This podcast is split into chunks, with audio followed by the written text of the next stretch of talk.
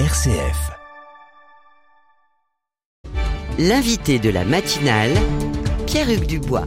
Votre invité ce matin, Pierre-Hugues, est le député du Calvados, Arthur Delaporte, affilié au Parti Socialiste. Bonjour Arthur Delaporte. Bonjour. Et merci d'avoir accepté no notre invitation et d'être en ligne avec nous ce matin pour évoquer ensemble la réunion qui aura lieu cet après-midi à 17h, une réunion clé pour l'avenir de la loi immigration. 14 sénateurs et députés représentant les poids politiques respectifs des deux assemblées pour bâtir à huis clos et sans représentant du gouvernement un texte de compromis.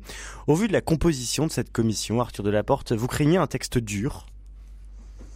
Ben, on pouvait euh, la craindre euh, depuis le départ, parce que vous savez, cette commission, la composition est connue d'avance, elle est figée depuis euh, le début de la législature et les élections sénatoriales ne l'ont pas changé. C'est-à-dire que si on veut qu'une commission mixte paritaire soit conclusive, c'est-à-dire si on veut qu'elle produise un accord, eh bien il faut un deal entre les républicains d'un côté, qui sont majoritaires au Sénat, et de l'autre, la majorité présidentielle, qui, elle, est majoritaire, mais de façon relative, à l'Assemblée nationale. Pour autant, cette commission, elle reflète tout de même correctement les équilibres euh, des deux assemblées. Ben, écoutez, elle reflète les équilibres des deux assemblées d'une certaine manière, mais pas de l'équilibre euh, de ce que veulent les Français. Parce que si vous regardez les Républicains, par exemple, à eux seuls, mm. ils représentent quasiment 45% des voix, alors qu'ils ne représentent aux dernières élections 45% législatives des 8% euh, 45 dans la commission mixte paritaire mais 8% euh, des voix euh, des Français lors des dernières élections législatives, et c'est à peu près euh, les, les, sondages qui sont les leurs pour les élections européennes. Donc vous voyez, il y a, y a, un vrai déséquilibre et un texte qui tend vers la droite parce que cette commission mixte paritaire, elle tend vers la droite. On l'avait déjà observé lors des retraites. Le débat se situe effectivement aujourd'hui entre le gouvernement et les responsables LR, qui pour l'heure n'arrivent d'ailleurs pas à trouver de terrain d'entente. Quelle place peut encore avoir la gauche dans le débat?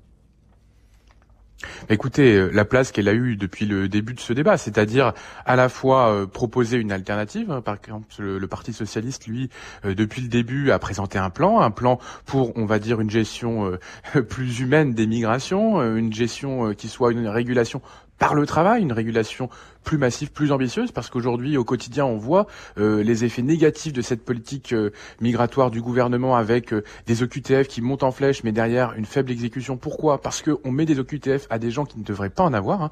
Moi, tous les jours, dans ma circonscription, je suis confronté à des personnes qui viennent me voir, qui me disent, bah écoutez, j'ai des enfants, je suis carleur, je suis engagé dans des associations, et je me retrouve avec une OQTF, je suis étudiant, j'ai commencé ma formation, et je me retrouve avec une OQTF. Vous avez cet été à Caen un Indien qui travaillait dans la restauration qui s'est retrouvé à être euh, arrêté dans une église par la police, qui a failli se retrouver euh, en CRA et euh, qui n'a dû son salut, si je peux me permettre, qu'à la mobilisation des, de, à la fois de la communauté paroissienne, mais aussi des associations, parce qu'il y avait justement une injustice dans cette volonté de mettre des OQTF à tout va et de renvoyer ce qu'on peut renvoyer. Mais finalement, la plupart des gens, ils sont insérés en France. Donc voilà, il y a une autre politique migratoire qui est possible, c'est ce qu'a proposé la gauche, mais c'est surtout dénoncer ces fantasmes, s'opposer à toutes ces idées reçues qui sont à longueur de journée euh, euh, déployées sur les réseaux sociaux ou euh, dans l'hémicycle ou en commission.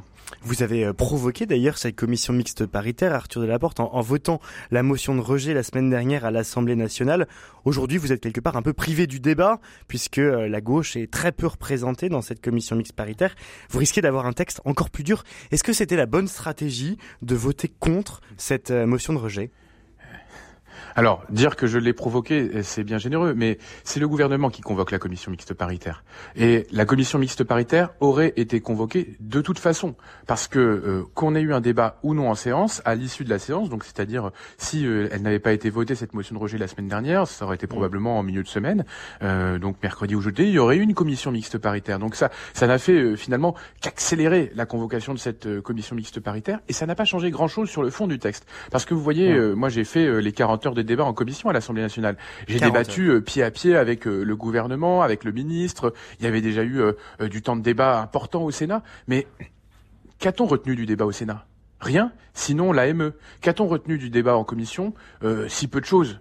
Finalement. Et vous voyez euh, que tout se joue finalement depuis le début entre la droite et le gouvernement. Entre va-t-il y avoir un deal ou n'y aura-t-il pas de deal? C'est-à-dire est-ce que le gouvernement est prêt à se renier? Est-ce que le gouvernement est prêt à accepter par exemple ce qu'on est en train de voir aujourd'hui, la préférence nationale, c'est-à-dire ce que propose le Rassemblement national depuis maintenant euh, des dizaines d'années Est-il prêt à accepter finalement la déchéance de nationalité? Parce que c'est aujourd'hui parmi les choses qui sont encore en débat pour ce texte. Est-il prêt à se renier Vous avez utilisé ce mot, se renier. Le gouvernement aujourd'hui se renie? Ben oui, se, renier parce que on avait, euh, euh, quand Emmanuel Macron a été élu, une espèce de, discours de surface sur euh, ni de gauche ni de droite et un fond humaniste. Mais aujourd'hui, ce fond humaniste, je ne le vois absolument pas dans le texte tel qu'il s'est présenté dès le départ.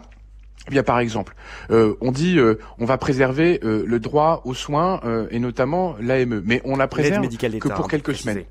L'aide médicale d'État, exactement. Euh, ce qui, contrairement aux idées reçues, permet aux, étrangers d'accéder à la santé, mais pas d'avoir euh, un, traitement plus favorable. Au contraire, le panier de soins euh, des étrangers est réduit par rapport à ce que ont droit les assurés sociaux au sens large. Bref, on va réduire demain l'aide médicale d'État, mais dès aujourd'hui, on va réduire l'accès au titre de soins, au titre de séjour, pardon, pour raison de santé pour les étrangers malades. Et ça, bah, c'est dans le texte.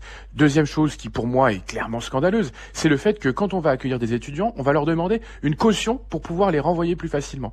Troisièmement, c'est ce que j'évoquais à l'instant, euh, par exemple le retrait des prestations euh, sociales si on n'est pas là depuis euh, cinq ans à minima, alors qu'aujourd'hui, par exemple, on a le droit aux allocations familiales, on a le droit à l'allocation de solidarité spécifique, on a le droit à un certain nombre de droits qui demain seront conditionnés au travail pour les avoir au bout de deux ans et demi ou au bout de cinq ans. Donc vous voyez, on va se retrouver avec une situation de précarisation extrême des étrangers il y avait même la volonté de restreindre le droit à l'hébergement d'urgence, qui est pourtant un droit inconditionnel. On le voit aujourd'hui avec toutes ces personnes qui sont sans abri et qui sont euh, pour euh, beaucoup des étrangers en situation euh, irrégulière, qui n'ont pas les moyens de survivre dans notre pays et face à laquelle il n'y a qu'une chose, c'est le recours finalement à la solidarité individuelle. Ce n'est pas normal. L'État ne fait pas son travail et demain le risque est que on désengage encore plus l'État et qu'on criminalise toujours plus les étrangers qui sont présents sur notre sol. D'ailleurs, certains, euh, donc tout va se jouer euh, ce soir hein, dans cette commission mixte paritaire. Euh, certains députés, à l'instar du député écologiste Benjamin Lucas, demandent à ce que cette commission se fasse publiquement et non à huis clos, comme c'est le cas habituellement. Vous aussi, vous demandez à ce que cette commission soit rendue publique?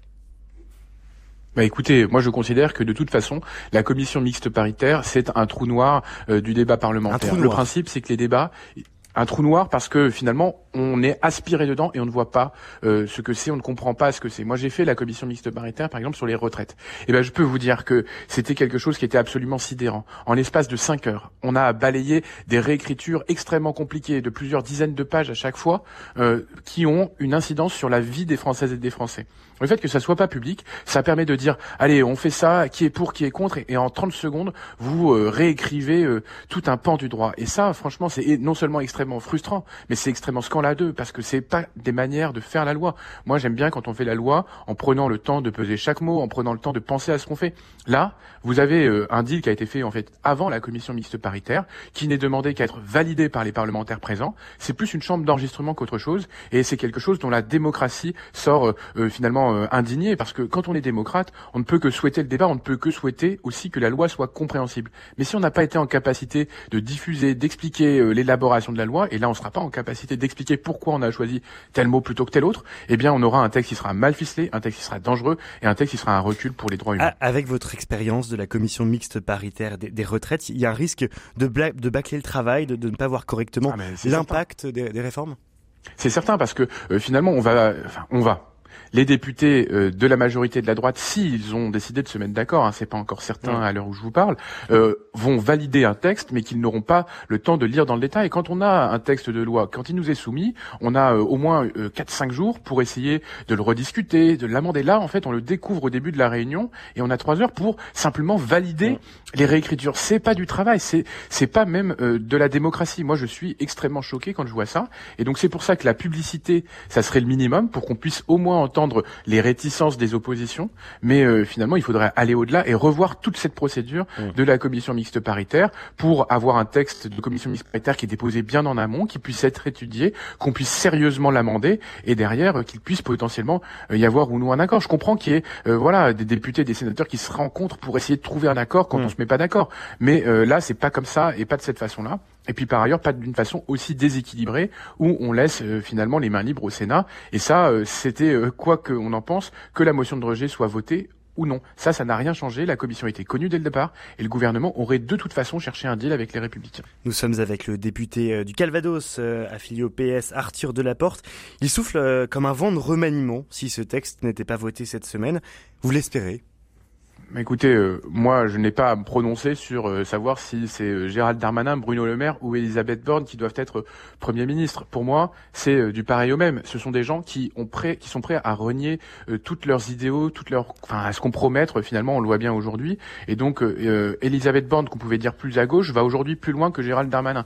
Donc, vous voyez, ce qui compte, c'est surtout quelle politique on mène. Et là, aujourd'hui, pour moi, la politique, elle est non seulement extrêmement inquiétante, mais elle est aussi le marchepied pour le Rassemblement national et c'est ça qui m'inquiète. Pourtant, c'est le Parlement aujourd'hui qui décide de la politique, encore moins que le gouvernement.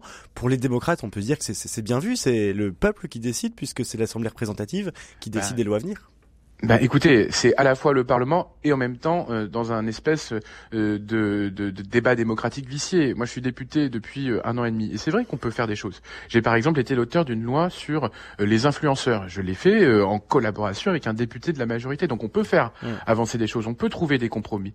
Mais on est toujours dans cet état d'esprit de la Ve République, c'est-à-dire un état d'esprit hyper présidentiel avec un président omnipotent qui a droit de vie ou de mort sur ses ministres, qui décide s'il faut ou non avoir des compromis avec des députés de la majorité qui sont extrêmement zélés. Et donc vous voyez, euh, on a eu euh, pour l'instant 21 49 3 peut-être même 22, j'ai perdu le compte. Mm. Euh, on a eu des lois qui sont passées en force, notamment les lois structurantes, et des lois qui passent par ailleurs avec un accord avec la droite quand il n'y a pas de 49-3, ça va peut-être être le cas là-dessus. Moi, je n'ai pas à dire qu'il ne faut pas dealer avec la droite, mais le problème c'est que c'est pas assez clair c'est que la majorité devrait tout simplement faire un accord de gouvernement avec les républicains. Et là, on serait dans un cadre de coalition classique, dans un parlementarisme classique. C'est pas le cas aujourd'hui. On est toujours dans un régime qui se pense hyper présidentiel. Et c'est bien là, euh, finalement, le problème entre un cerveau euh, qui est celui de la Ve République et un corps qui est plutôt celui d'un régime parlementaire, celui de la Quatrième République. Merci beaucoup Arthur Delaporte d'avoir pris cette ce matin quelques minutes pour répondre à nos questions à propos de cette euh, commission mixte paritaire